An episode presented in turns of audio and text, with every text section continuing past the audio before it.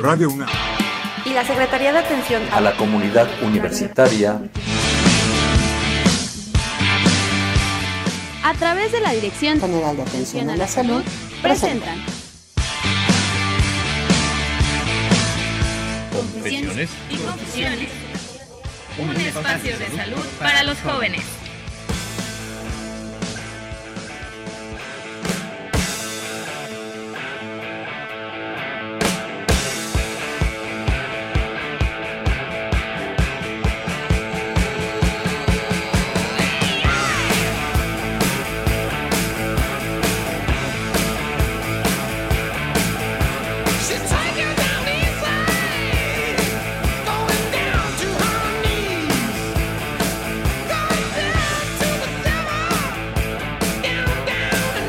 Amigos, muy, muy buenas tardes, como cada sábado, Confesiones y Confusiones los saluda.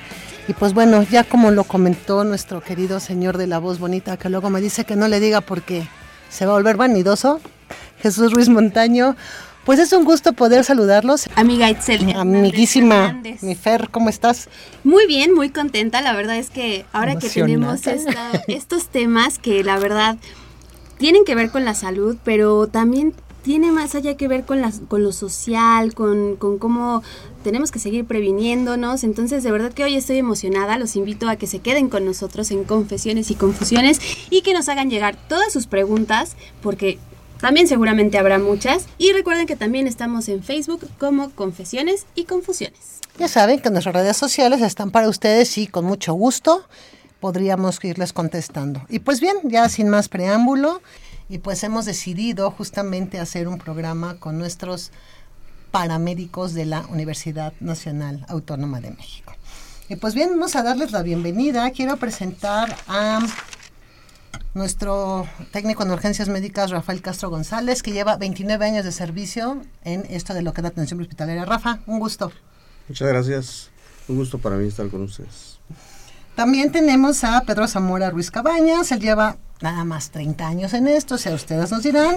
Él no solo trabaja en la UNAM, él trabaja en Emergencias y en el Centro Regulador de Urgencias Médicas, mejor conocido como el CRUM. Pedro. Muy buenas tardes, gracias por la invitación. Y Fernando Espinosa Roldán, él es coordinador de atención prehospitalaria de la Universidad Nacional Autónoma de México, de la Dirección General de Atención a la Salud.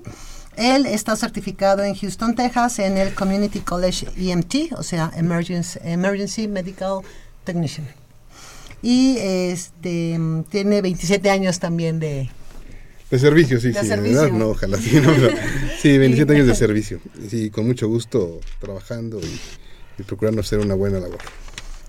Y gran labor de verdad que yo hoy sí voy a aprovecharme y les voy a les voy a hacer miles de preguntas como examen. Adelante. Porque en realidad em, yo les confieso que no, no sé mucho porque em, pues la rama médica implica también muchas especialidades. Y de pronto cuando vamos en la calle y sucede algún accidente, pues vemos las ambulancias, ¿no? Que se bajan, que no nos atendieron, que sí lo hicieron bien, que no lo hicieron bien. Pero ahorita que, que Gis está dando todo lo que cada uno ha estudiado, los años de experiencia, creo que me gustaría también iniciar por ahí. ¿Qué tienen que estudiar o qué, qué sabe un técnico en urgencias médicas? Bueno, agradecemos la invitación, antes que, que todo, porque queremos comentar, queremos difundir eh, que una cultura de la- del respeto hacia la atención hospitalaria de las ambulancias se empiece a expandir, ¿no? Y bueno, dentro de la atención hospitalaria, eh, actualmente eh, las personas que quieren estudiar esta carrera deberán concluir el bachillerato, concluido totalmente. Y eh, bueno, nosotros estudiamos en la UNAM y algunos iniciamos incluso en Cruz Roja en otras instituciones y hay tres niveles, eh, técnico en urgencias médicas nivel básico, intermedio y avanzado y cada una tiene diferentes niveles de invasividad y académicos para poder hacer un técnico integral completo. Así es, entonces este en la actualidad también ya la Secretaría de eh, Educación Pública abrió la carrera en línea, ¿sí? que es el técnico superior. Eh, técnico superior universitario. universitario en atención prehospitalaria. Así es, entonces ya esto está tomando fuerza, porque hace algunos años eso faltaba, ¿no? Este, ese impulso que ahora ya, ya se está llevando a cabo y hay mucha gente que ya está estudiando y está haciendo una buena labor, es un profesional quien lo está haciendo. Es decir, es una rama exclusiva la que ustedes estudian, no es que tengan que ser como eh, no sé, Médicos. Exactamente, es una, es una rama de, de- del área médica, ¿sí? un campo de trabajo diferente, pero a la vez con un mismo fin. Por ejemplo, el área médica, eh, que hay dentro de un hospital, el área de enfermería. ¿sí? Nosotros, digamos que somos la extensión de, de- de esos lugares para proporcionar una atención médica de emergencias a una persona que lo requiera en ese momento y darle una estabilidad para que pueda llegar en buenas condiciones a un centro hospitalario o a una unidad de atención especializada médica. Por eso es que se llama, perdón, por eso es que es atención prehospitalaria, o sea, todo lo que se hace antes de llegar a un hospital. Tenemos la capacidad y el entrenamiento de identificar el tipo de lesión y a dónde tiene que canalizarse ese paciente. Y dentro, dentro de todo eso también este, se involucra lo que es el tránsito de las ambulancias, la iluminación, la señalización, que eso es algo de lo que nos interesa que la gente sepa. Eso lo iríamos, este, esto lo, esto lo vamos un poquito más adelante, porque a mí lo que me gustaría que nos platicaran justamente es cómo surge aquí en, en México. Bueno, porque sabemos, y bueno, nosotros, pero no lo radio escuchas, que la atención hospitalaria, bueno, nace en Estados Unidos, nace en Europa, a partir de las guerras y todos los conflictos armados que han tenido estas dos, estos dos em, países.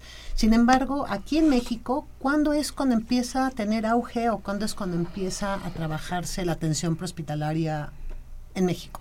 La fecha exactamente no me acuerdo.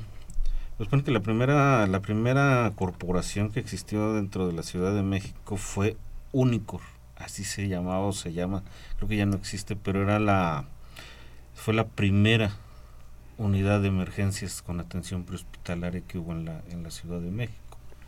Y bueno, este, la atención hospitalaria empezó a trabajarse a partir de los sismos del 85, ¿no? que fue ya una necesidad lo que tuvo la Ciudad de México y México en general para empezar a trabajar con esto. ¿sí? Fue una necesidad lo que despertó que se, que se empezara a trabajar con la atención hospitalaria, los sismos del 85. Ahí fue cuando ya incluso Cruz Roja empezó a tener sus ambulancias canadienses ya de una manera seria, completa, equipadas, y es cuando el personal que se estaba entrenando, en aquel entonces había socorristas, socorristas paramédicos, socorristas avanzados, y fue cuando empezó a surgir ya con la idea tomada de, en este caso Estados Unidos y en algunos lugares de Europa, el término TEM, ¿no? que es técnico en emergencias médicas, que ahora ya se, se estandarizó como técnico en urgencias médicas. Ok. Y cuando hablamos de socorristas, paramédicos, técnicos en urgencias médicas, nos referimos a la misma. Bien, En teoría se puede decir que sí. Aunque bueno, el socorrista supone que su preparación es más básica, es un primer respondiente, no tiene, no maneja tantos protocolos. El técnico en urgencias médicas o ahora que lo maneja la norma oficial, técnico en atención médica prehospitalaria, supone que ya tiene un entrenamiento más formal para dar una atención más integral al, al, al paciente. El término paramédico es ocupado pero aquí en México realmente no existe el paramédico como tal, porque lo mismo dentro de un centro hospitalario, desde el que barre hasta el este técnico de rayos X, están considerados dentro de lo que es una rama paramédica, que son las extensiones del médico, ¿sí? la enfermera es un paramédico, ¿sí? Entonces, el término como paramédico sí es, eh, hay esa, ese- o sea, se toma de Estados Unidos porque allá sí existe como tal. Allá de hecho es una preparación, eh, está el técnico en emergencias médicas durante toda su preparación para ser un paramédico. Sí, efectivamente, es como dice Pedro. eh, bueno, aquí el socorrista ya estrictamente ya no existe, ¿no? Como su, como una persona que se forma para la atención hospitalaria. Eso fue antes de casi al final de la década del 80, sí, porque más o menos por el 91 fue cuando ya empezaron a surgir los TUMS, los TEMS. Sí, este, bueno, aquí en México eh, se generaliza el técnico, el término paramédico. Sí, todo el mundo dice, no, es un paramédico. Y lo que dice Pedro es muy cierto. No, pero estrictamente, eh, digamos que el técnico en urgencias médicas, nivel básico, nivel intermedio y nivel avanzado, este, tiene ese, ese, ese nombramiento. En cuanto llega al nivel avanzado, eh, tomando la idea de Estados Unidos, es cuando sí se le puede llamar paramédico al que tiene mayor rango. Entonces, eso es lo que, lo que nosotros consideramos un paramédico. Y aquí, en un término general, el paramédico es quien eh, atiende a una persona en un caso de emergencia. Y bueno, yo aquí quiero preguntarle a Rafa, porque Rafa, aparte de ser técnico en urgencias médicas, lleva también una responsabilidad muy importante dentro de la ambulancia. Él es eh, también eh, el operador en transportes eh, especializados. ¿Qué Sí. quiere decir esto, Rafa? Tú eres el que llevas pues prácticamente al lesionado y a tus compañeros. Bueno, ¿Ustedes eh, también se preparan? eh, sí, nos preparamos, somos técnicos en urgencias médicas básicos o intermedios o avanzados, según- dependiendo el nivel. Y bueno, eh, como operador de, de unidad de emergencia o, o de unidad especializada, este, pues tenemos la responsabilidad primero de nuestros compañeros, ¿no? Somos, tenemos que estar eh, eh, el 100% para, para este, darles a nuestros compañeros la, la confianza de, de la conducción del vehículo, ¿no? Posiblemente pues, llegar al, lugar del servicio y a la atención del paciente, le damos también nosotros eh, atención y bueno, este eh, conducir al- al lesionado en las mejores condiciones al hospital, también a mis compañeros que van laborando atrás, que estén este, en las condiciones mejor, más adecuadas, ¿no? de seguridad. Claro. ¿A ustedes como operadores de, de ambulancia les enseñan en qué momento prender la ambulancia, en qué momento prender los códigos, que son las lucecitas para que los que nos están escuchando puedan, como tengamos un, un lenguaje más, más común, este, las luces, Exacto. Bueno, eh, sí tenemos, eh, hemos tomado cursos y, bueno, la experiencia igual también cuenta mucho, ¿no? Pero eh, en este caso, el llevar las luces encendidas no quiere decir que, estemos, este, pues vayamos haciendo teatro, ¿no? Eh, nosotros estamos, bueno, en, mi, en lo que a mí corresponde, estamos en contra del, del- de la contaminación auditiva, ¿no?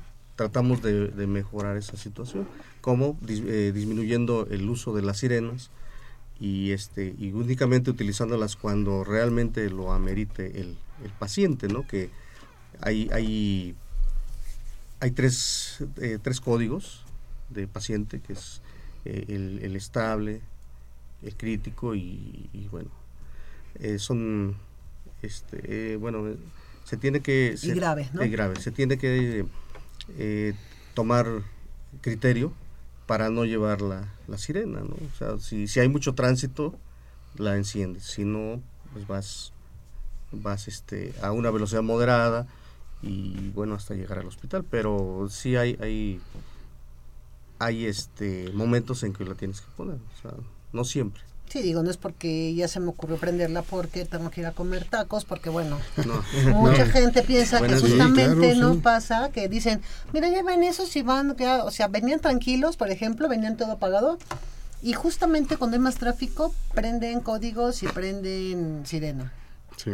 ¿Qué pasa en ese momento? No, o sea, bueno. ¿por qué de repente si vienen tranquilos hacen este tipo de cosas? No, bueno, este, es- es- tenemos que tener muy claro que una unidad de emergencia eh, circula en avenidas rápidas, de, sí. de vías rápidas, este, lentas, ¿no? Pero eh, en general, sí, las ambulancias eh, son insuficientes, hay que ser realistas, ¿no? Para cubrir una ciudad tan grande y tan, tan poblada y además tan conflictuada, ¿no? Porque ahora ya con estos segundos pisos, con obras em, que se están haciendo sobre las vialidades, esto complica cada vez más la circulación de las mismas. Entonces nosotros tenemos que buscar vías alternas, pero algo que puedo poner como ejemplo es que si nosotros vamos circulando en una ambulancia sin luces, sin ruido, Tranquilos. como cualquier otra persona en un vehículo particular, este, en ese momento eh, la central de radio nos puede notificar de una llamada que ellos recibieron y la ambulancia más cercana es la que en la que nosotros vamos circulando. Pues, en ese momento también dependiendo, como dice Rafa, ¿no? Siempre tenemos en cuenta la contaminación, ac- contaminación acústica, este, se tiene un criterio para poder encender o no la ambulancia, pero es casi seguro que cuando a nosotros nos llaman porque no sabemos con qué nos podemos encontrar y este puede ser algo muy tranquilo que a veces nos reportan tranquilo y llegamos a algo grave entonces la tenemos que encender ¿sí? Y entonces en ese momento prendemos la sirena prendemos las luces y la gente se confunde pensando que porque hay algo de tráfico se encendió para que podamos circular rápido ¿no? pero no es así es porque recibimos en ese momento un llamado lo contrario a lo que comentaste, ¿no? Que la ambulancia puede llegar a alguna ubicación al que, al que acude por una emergencia, al que se le activó, y en el momento de llegar resulta que fue una falsa alarma. Puede ¿Qué ser. pasar? Entonces llega la ambulancia, apaga la sirena, mantiene las luces y hace un recorrido por la zona para tratar de localizar el servicio al paciente. Y resulta que, bueno, la gente que vio eso dijo, ah, mira, ya llegaron, ya la apagaron y ya. Se quedaron muy tranquilos, pero no es así. Es porque llegó a un lugar al que le fue llamado. Y hablando de llamadas, ya se comunicó con nosotros el arquitecto Fernando Almanza y hace la pregunta de que si ustedes en alguno de los servicios que han atendido se han lastimado o que es como una así un servicio que recuerden ustedes que haya sido como bastante fuerte. Y perdón, aprovecha para mandarle saludos al doctor Carballido, nosotros nos unimos. Nosotros también ese saludo. A- al doctor Carballido. Ahora A ver sí. que cada uno nos, nos cuente. Nos cuentan Pedro. sus anécdotas. Bueno, yo dentro de lo que es el servicio de atención prehospitalaria de la UNAM, llevo poco tiempo, llevo un año en el, en el servicio. Y curiosamente, al mes, dos meses de haber entrado, llegamos de, con una paciente, se, una de las facultades, había necesidad de trasladarla, y llegando a servicios médicos, a lo de bajarme yo de la, Sí, de la ambulancia. Desafortunadamente, el, una rampita, me resbalo, se me dobla el pie y un esguince de tobillo. Entonces son, son gajes del oficio, digo, son los más baratos. eh, que también trabajo en, en otros lados, que estoy en, trabajando en calle, en centro regulador, pues también nos toca ver accidentes fuertes de compañeros, ya accidentes en cuanto a choques, volcaduras. Últimamente ha habido muchos accidentes dentro de la República y dentro del, del distrito de ambulancias. Sí, cierto. Sí, sí, sí. La, Ciudad de México. Fíjense que, este, bueno, el- lo que le pasó a Pedro, bueno, está alguien que está aquí con nosotros y constata que ya se, se lastimó, ¿no? Bajando de, de la unidad. Eh, pero hemos tenido compañeros que, bueno, desafortunadamente han tenido accidentes dentro del servicio prehospitalario. O sea, al momento de cubrir una emergencia, estar presta- prestando sus servicios, se han accidentado y de manera, de manera seria en algunos, ¿sí? Entonces, este, pues sí, ahorita de los que estamos aquí, creo que Pedro, Pedro es el único que se ha lastimado. Yo hace unos años también, en un accidente que, que voy por el hospital, este, el Ángeles de Picacho, cuando todavía era, era. Ángeles, también hubo ahí un, percance por una mala señalización. Este, estaba llovi- lloviendo y entonces un vehículo que se impactó, este, estábamos asistiendo a las personas de ese vehículo que chocó de- en primera instancia y posteriormente llegó otro por la falta de visibilidad, por la lluvia, el piso, este, pues se impactó y entonces sí, sí nos lastimó.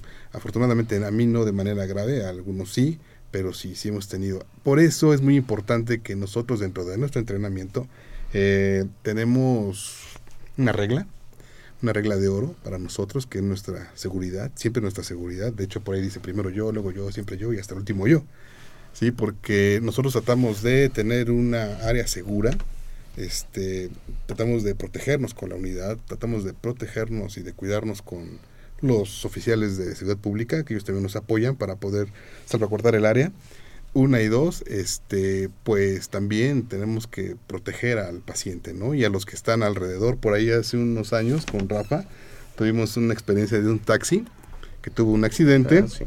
Y dentro del taxi, eh, la persona que estaba muy lastimada, el pasajero, buscaba una cajita, ¿no? Pero entonces ahora también lo, lo reitero porque a la gente la cuidamos también, los mirones que se conocen comúnmente, ¿no? Tratamos de que, de que se alejen porque aquella vez cuidaba, buscaba una cajita y nosotros decíamos, ¿qué pasa? No, pues está bien lastimado y anda buscando su cajita. ¿Sí? Y al final, cuando después de que ya lo teníamos a bordo de la ambulancia, fue por Perisur, ¿no? Sí.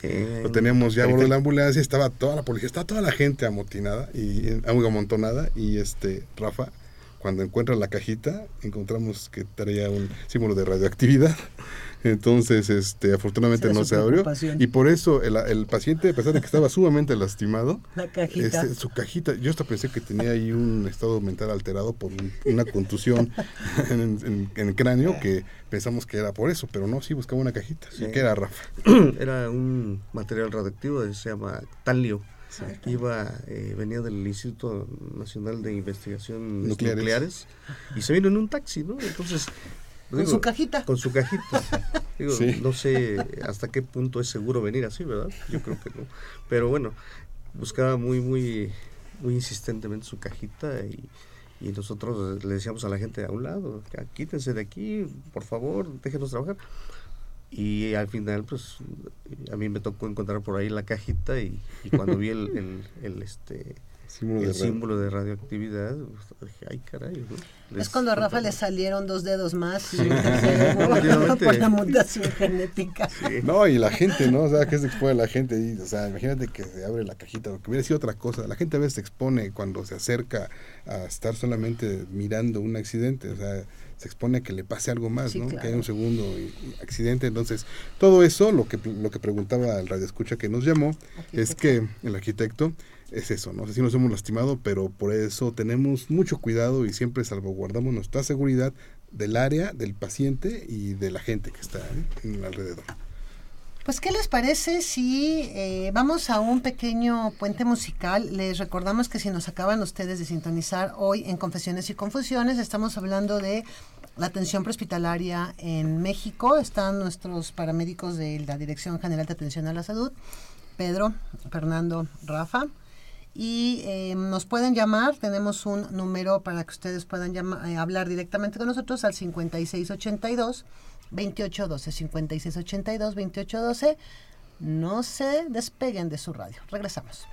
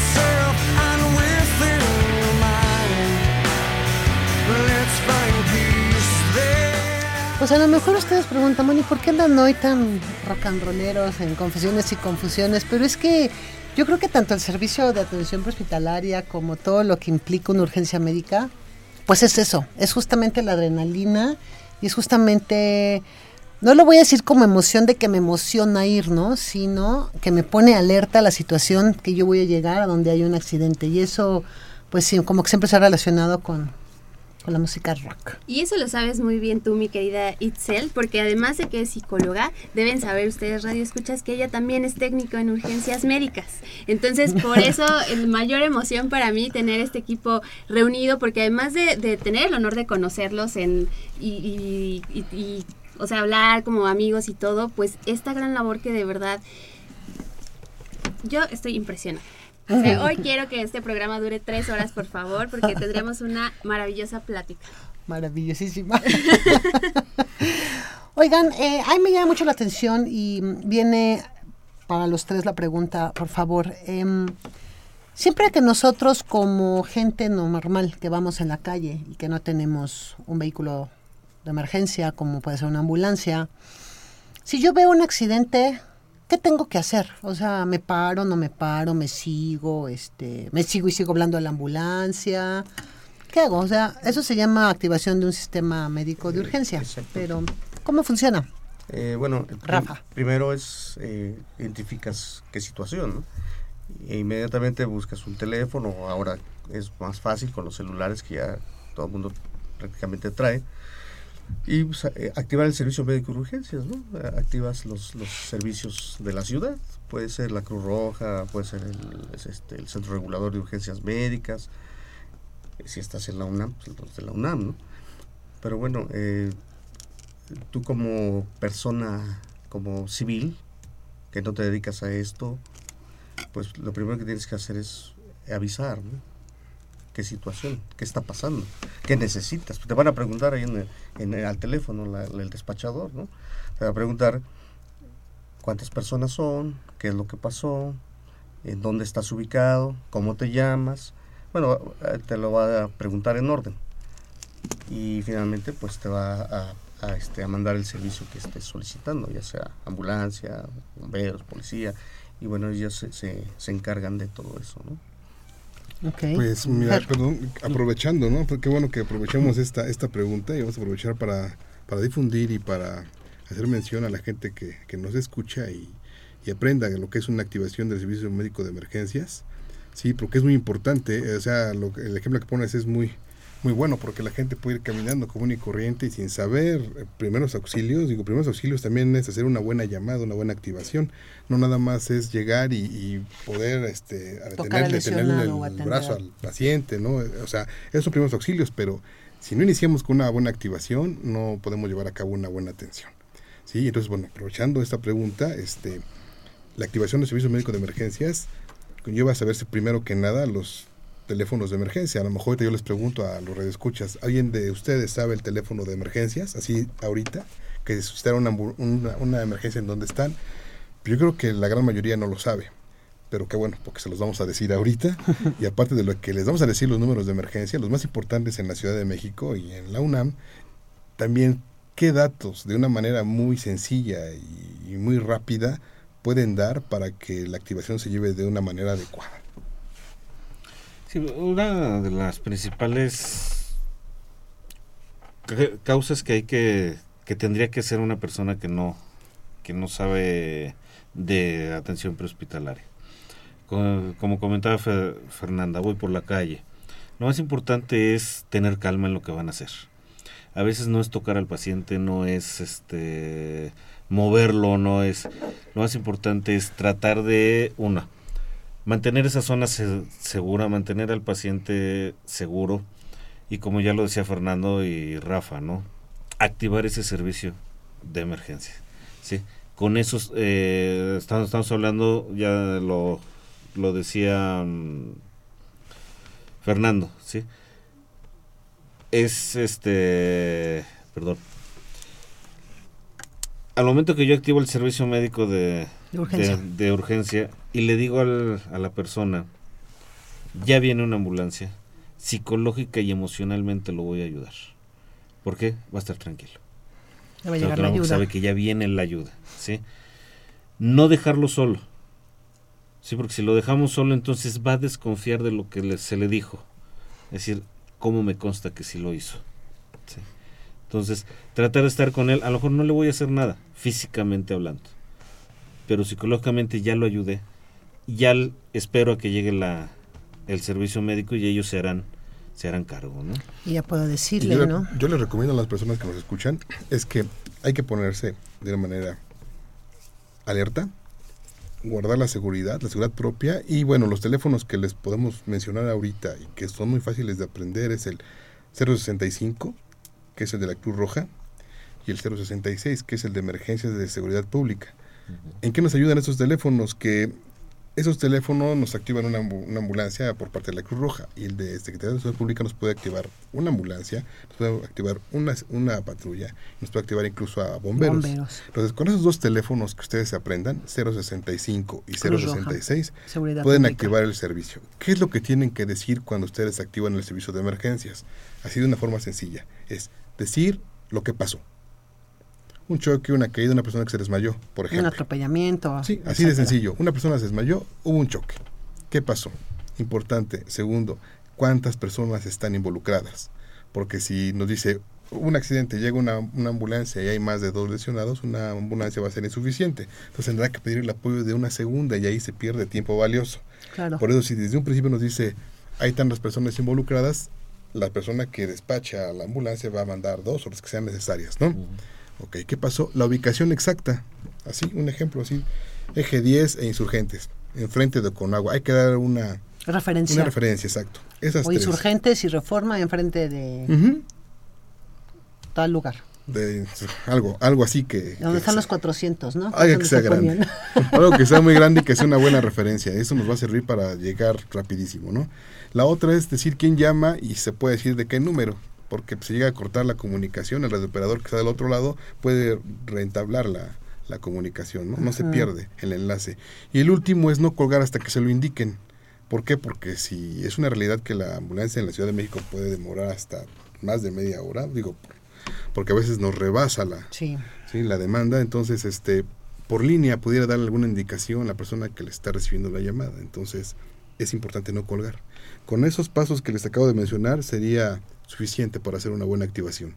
Y pues bueno, también recordarles que ahora a partir de septiembre ya va a haber un 911 como en Estados Unidos. Así ya el es, gobierno es. federal ha estado trabajando mucho en, en este proyecto y a partir de septiembre lanza ya la línea universal, por Así es. llamarlo así. Un 911 en donde ustedes van a marcar 911, van a estar, va a estar este enlazado con todos los servicios de urgencia de la Ciudad de México y no solo de, de la Ciudad de México, no, sino también del Estado de México porque es una propuesta tanto de Ciudad de México como de Estado de México. Entonces ya va a estar enlazado un solo número y entonces ya vamos a poder como ser más fácil ya no vamos a decir, "Ay, ¿cuál me dijo que era Cruz Roja? ¿Cuál me dijo que era? No, 911 van a poder marcar a partir de septiembre y es a partir de ese momento en donde ya va a ser cortar mucho más fácil las llamadas. Y- pero por lo pronto esto sí Por lo nos, menos y nos 065 interesa mucho que lo sepan porque nos ayudan de Sí, de- infinitamente, sí, ¿no? claro. Porque las personas que, son los primeros en estar con la con la víctima, con el lesionado, son los que pueden ayudarlo de una manera Claro. muy valiosa. Fer. Ya nos dijeron que nos toca hacer a nosotros, pero platíquenos cómo se preparan ustedes para atender un servicio. Somos un equipo, primero que nada. El trabajo que se hace para atender una emergencia tiene que ser en equipo. Y ahorita Rafa nos puede decir cómo es que nos preparamos cuando llegamos a iniciar la guardia. Bueno, llegamos muy temprano. Muy temprano Muy llegan. temprano. Eh, bueno, llegamos a, a- primero lo que, lo que hay que hacer es llegar a checar su equipo, su unidad, que esté funcional, el equipo igual, que haya los medicamentos. Diaria, diariamente se tiene que hacer un inventario rápido de, de lo que traemos, ¿no? Todo el material, todo el equipamiento y que la unidad esté funcional. Porque pues, de nada nos sirve traer el equipamiento al 100% y la unidad con una llanta ponchada, ¿no? Fallando. O fallando. Sin gasolina, ambulancia. Sí, entonces, Contra la reserva y la rayita sí, de la gasolina. eh, y bueno, eso es, es muy importante de que los enlaces, porque volvemos al- al- al tema, ¿no? Somos un equipo y el enlace, el, el equipo anterior, pues debe de dejarla en buenas condiciones para que el que entra la vuelva, la utilice y esté, esté al 100, ¿no? Esa es una parte. Sí, al final del día es, o sea, la parte de, de atención. Revisar que el equipo, férulas, camillas, eh, maleta de atención, vendas, todo el equipo esté de acuerdo al, al último inventario que se hizo. Pone que cada, cada unidad, cada maleta, cada, cada equipo tiene un stop. Entonces, si hay menos de ese stop, pues hay que solicitarlo. ¿Para que Siempre tener el mismo stop. Porque no sabemos cuándo vamos a, a necesitar de todo el material. Y si algo nos falta, pues va en detrimento del paciente, ¿no? O sea, llegar y resulta que este, necesitamos vendas, como lo dice Itzel, y resulta que las vendas, este, pues ya no traigo. ¿Y qué hacemos, no? O sea, traer siempre nuestro material tal cual, o sea, si la hojita de material dice debes de traer 10 vendas de cada una, debe de haber 10 vendas de cada una, Siempre. siempre.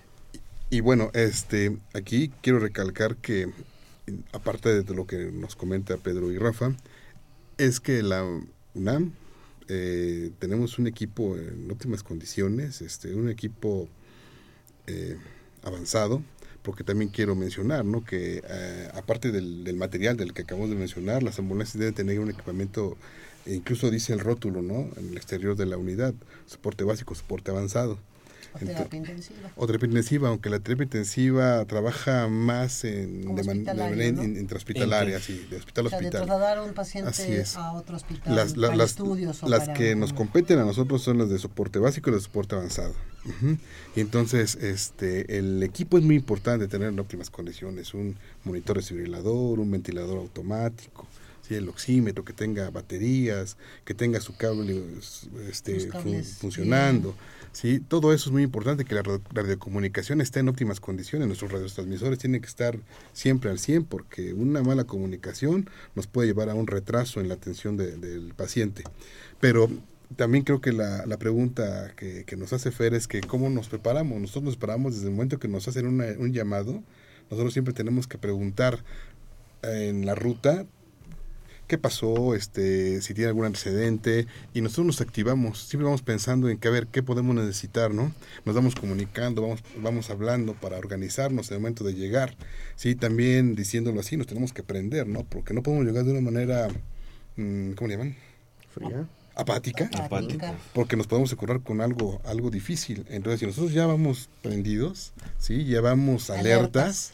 Nosotros vamos a llegar y si nos encontramos con algo fuerte, obviamente vamos a tener la capacidad de reacción, ¿sí? nuestra mente fría, nuestra mente abierta para poderla agilizar, poder pensar y poder trabajar hacia el paciente, ¿no? Este, nos vamos comunicando. Un ejemplo, decir, ¿sabes qué? Es una persona de 80 años que tuvo un desvanecimiento, así lo dicen las personas, ¿no? Perdió el estado de conciencia. Ah, bueno, pues ya empezamos a pensar en barajarnos el monitor, nuestro ventilador, nuestro carro camilla, nuestro tanque de oxígeno, o sea, ya vamos con todo. ¿Sí? Así es como nos preparamos, ¿eh? Y siempre vamos comunicándonos. Tanto personal de cabina, el operador es muy importante porque él lleva la conducción de la ambulancia, el jefe de servicio, el que va tomando toda la información en ese momento para comunicársela al responsable de atención que viene en la cabina de atención. Entonces, toda esa comunicación es muy importante, es fundamental y así es como nos preparamos, aparte de la apertura de la guardia. Por eso es bien importante que cuando ustedes, radioescuchas, estén, eh, sean testigos de un accidente, den todos estos datos porque a ellos son los que los ayudan. Entre más información tengan las personas que salen en la ambulancia para el evento del accidente, va a ser mucho más rápida también la atención cuando ellos lleguen al lugar y puedan llegar a atender al paciente.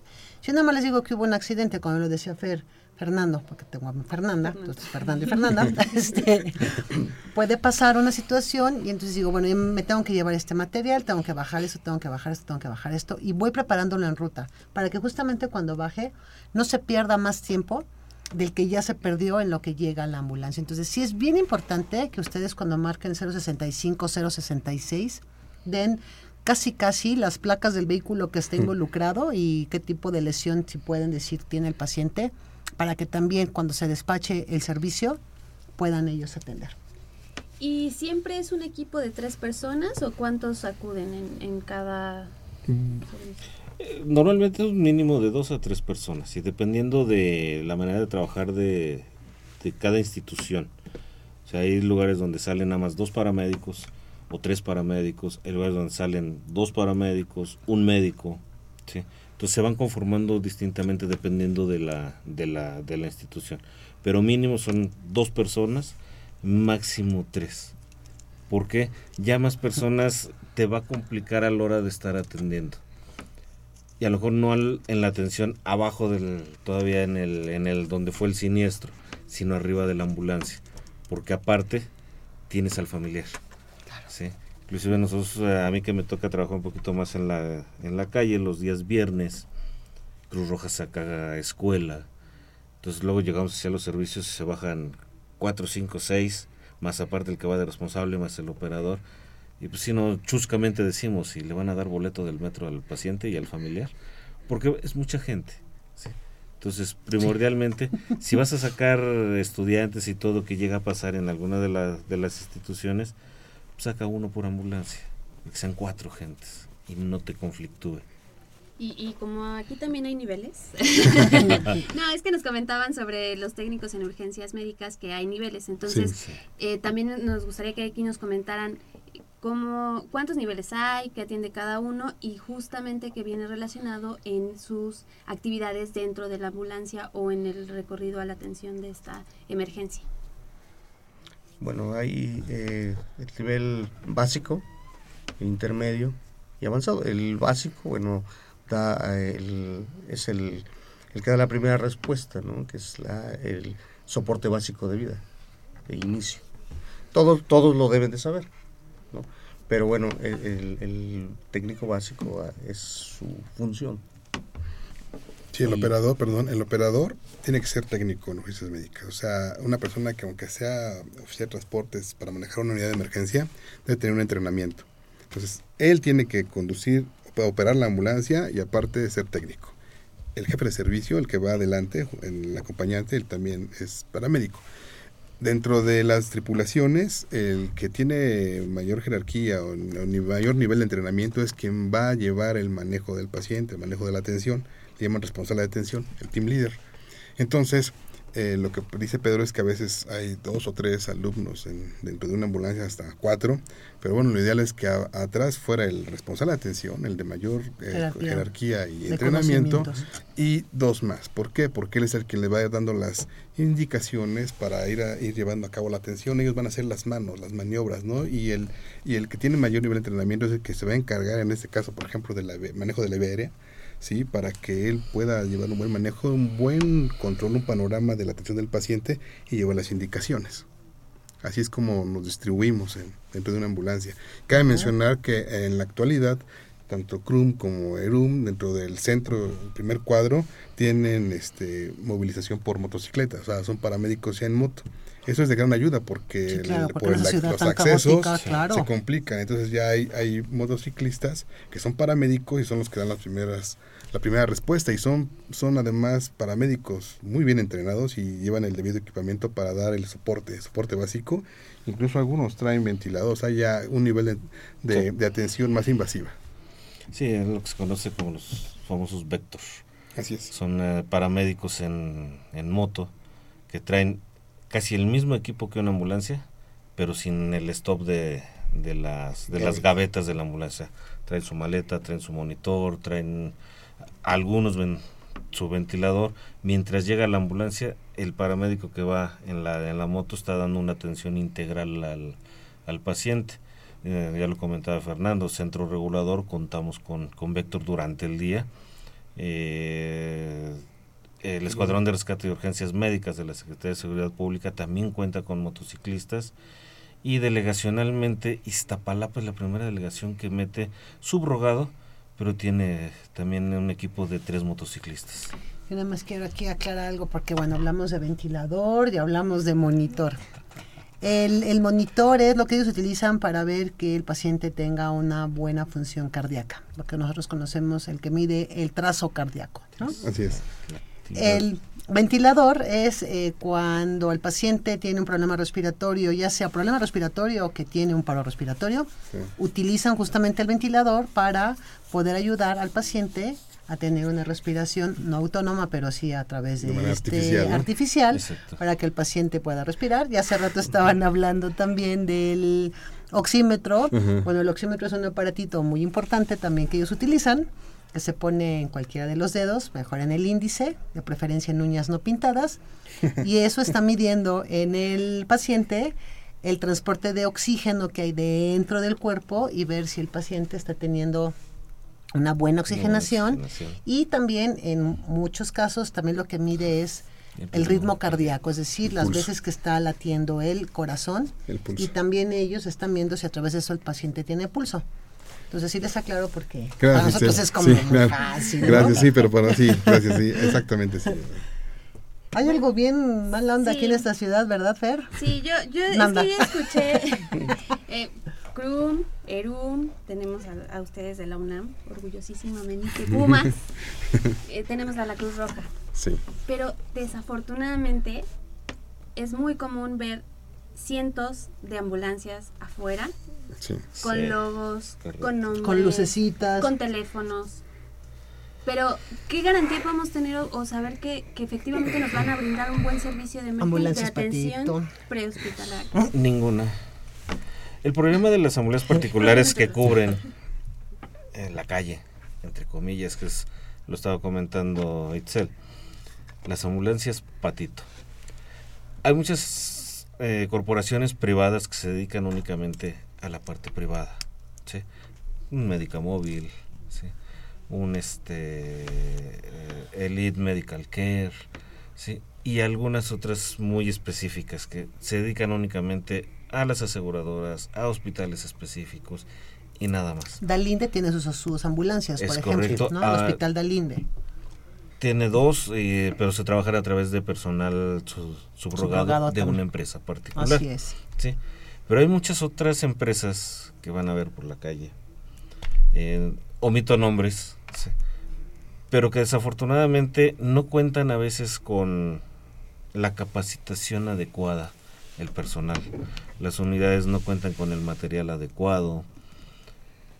Y es la típica que llegan, atienden, suben y pues sí te llevo, pero Págame primero. te va a costar tanto. Una lana. Sí, abusan de la necesidad de la persona, del paciente, más sobre todo si son accidentes automovilísticos. Es donde más, donde más abusan. ¿sí? Sí, es un, es un mal necesario a veces porque, pues como dice Pedro, se abusan de la necesidad de ese momento de crisis ¿no? que tiene la gente.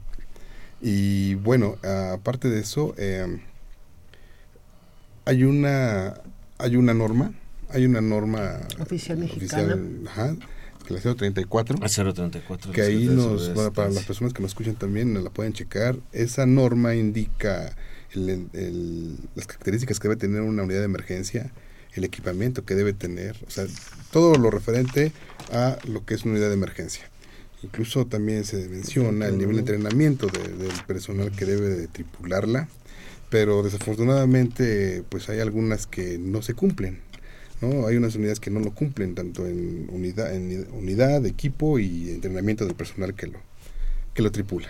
Y yo sí quiero aclarar algo porque a principios de este año, eh, desafortunadamente, hubo una situación afuera de Ciudad Universitaria, del lado de Copilco.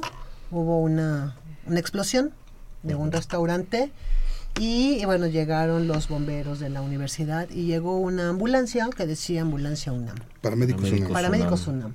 Entonces yo sí quiero comentarles a nuestros radioescuchas que los paramédicos o los técnicos en urgencias médicas que están hoy con nosotros son los que realmente están capacitados.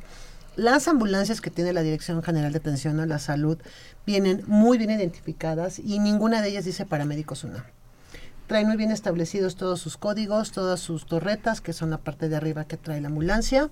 Todos bajan completamente uniformados y están muy bien identificados. Traen el logotipo de la universidad y traen el logotipo No que corresponde a la Dirección General de Atención a la Salud. Entonces, por favor, no se van a dejar sorprender después de que nos escuchen de que llegue una ambulancia que diga paramédicos UNAM, porque esa no es una ambulancia que nosotros reconocemos como un vehículo real de urgencia dentro de la Universidad Nacional Autónoma de México. Y ese es un punto importante.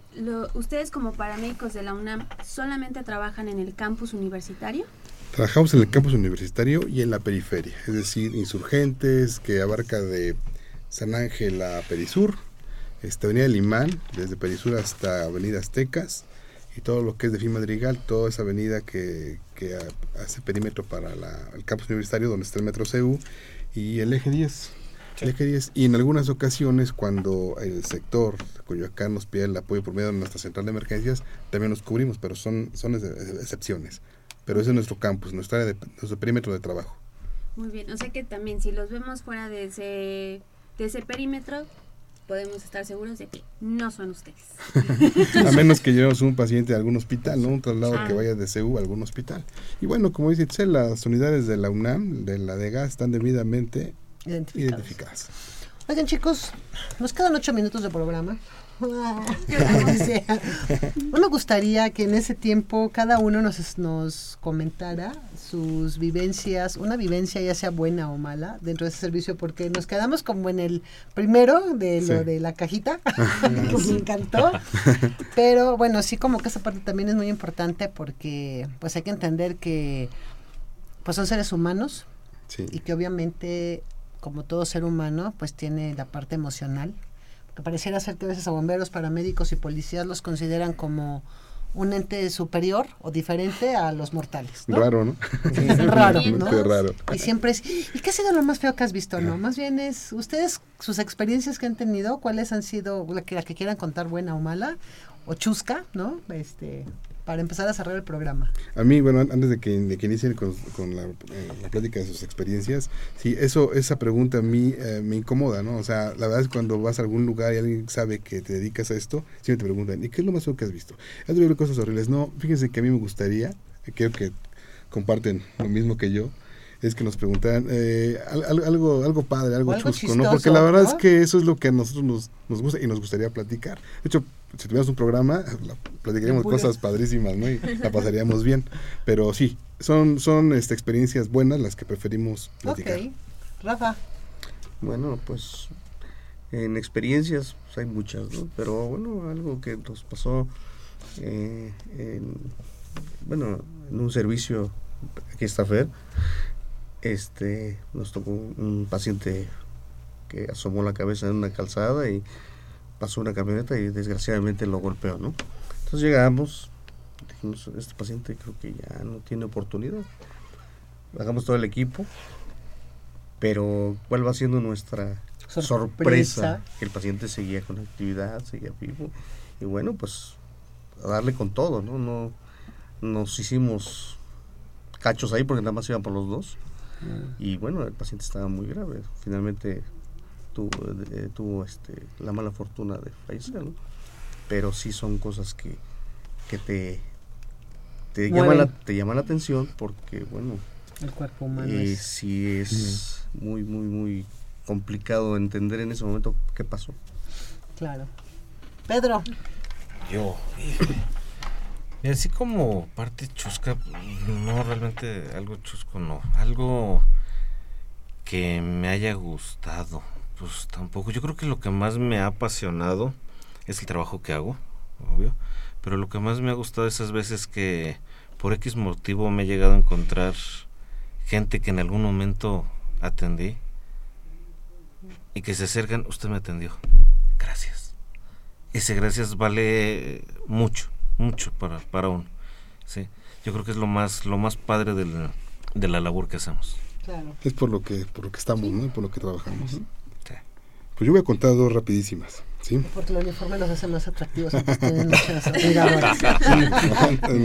que ya cuando Luego haremos un programa de amores en atención prehospitalaria.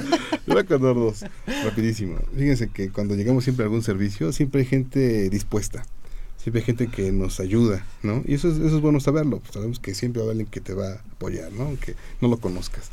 Y una vez este, fuimos este, a un servicio y era un cuarto piso.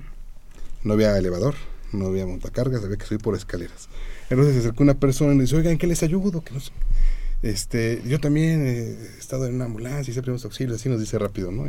Y, entonces nosotros estábamos con el paciente y con nuestro el demás equipo y les digo, este, tráete una camilla de ahí de la ambulancia.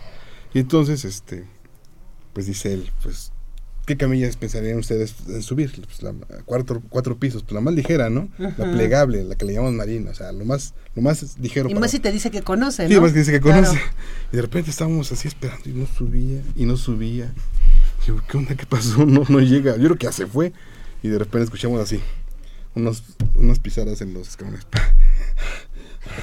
Y así, ¿qué onda? ¿Qué está pasando? ¿No? Y ya nos salimos a asomar.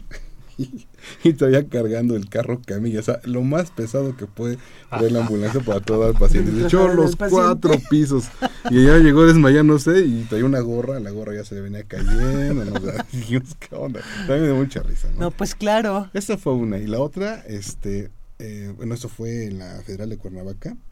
Este, es así una historia media rara porque Tenebrosa. tenebrosa porque ya me llamaron a una emergencia. No fue en la UNAM, fue en otro lugar, este, donde también estuve. Y entonces, cuando estábamos, nos reportaron un accidente en la carretera y llegamos y vi una camioneta, me acuerdo que era una guayín y solamente se asomó una mano con una como chamarra cuadrada, así, como que una cotorina, es que le llaman, y nos hizo así señas, ¿no? Entonces dijimos, ellos nos van a decir en dónde es, ya en la noche. Además por ese rumbo de Parres, que de repente se hace así media neblina y todo, y lo vamos siguiendo. En eso se desvía de la federal, de la carretera federal, y agarramos un camino, y de repente lo perdimos de vista. lo perdimos de vista, ¿no? Y ya nunca más volvimos a ver la camioneta. Y entonces en ese momento dijimos, no, espérame. O sea, nosotros sospechamos, dije, no vayan a querer asaltar o quitar el equipo algo así, ¿no? Y nos detuvimos. Y ya nunca más la vimos, nunca más nadie nos dijo nada. Y decidimos regresarnos. Y entonces cuando nos damos la vuelta así, la maniobra para regresarnos, se apaga la ambulancia. Y dijimos, eh, caray, apaga las luces, ¿no? Porque la batería que pasó, ¿no?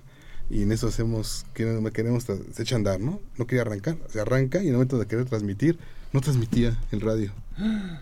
Y así como que, ¿qué, qué pasó? Nos vamos a ver. Y en eso de repente arranca, nos empezamos a circular. Ya después, pues, seguramente pasamos una zona difícil, ¿no? De, Sí, de- Sí, pero todo eso que se conjuntó, dije, ay, como Qué que ay, ya, ya vámonos mejor porque no hubo nada y afortunadamente no hubo pacientes y regresamos ya, siempre preguntamos, ¿qué, qué, qué serían, ¿quiénes serían los de la Guayí, no? Los de la camioneta, nunca supimos. no, pero bueno, son cosas y muchas otras que nos han pasado. Así es, pues invitadísimos a que estén con nosotros 20 programas más si quieren. Sí. Eh, muchas gracias de verdad por esta plática, por compartirnos sus experiencias, por estar día a día con, con nosotros y atentos, porque de verdad, grandes seres humanos, grandes seres eh, profesionales, perdón, es que me emociona. La verdad, este programa me ha encantado. Gracias. Muchísimas gracias. Gracias por la invitación. Pues para nosotros fue un gusto definitivamente contar con, con Rafael, con Pedro, con, con Fer, que son parte de este gran equipo que hace eh, la atención hospitalaria en, la- en la universidad. Gracias chicos. De nada. Gracias a ustedes. Gracias a ustedes por invitarnos. Crescencio, anda Nada- adelante. nada- Nada más a tus radioescuchas, a todos los que estén escuchando. En el momento que tengan la oportunidad de tomar un curso de primeros auxilios o un curso de reanimación cardiopulmonar, háganlo, sean la diferencia. Así es. Así es. Muchas gracias a Crescencio Suárez Blancas y a todo el equipo que hace posible que hagamos sábado con sábado confesiones y confusiones. Mi querida Fernanda. Amiga y paramédico. Ah, muchas gracias. Hasta la próxima de Confesiones y Confusiones.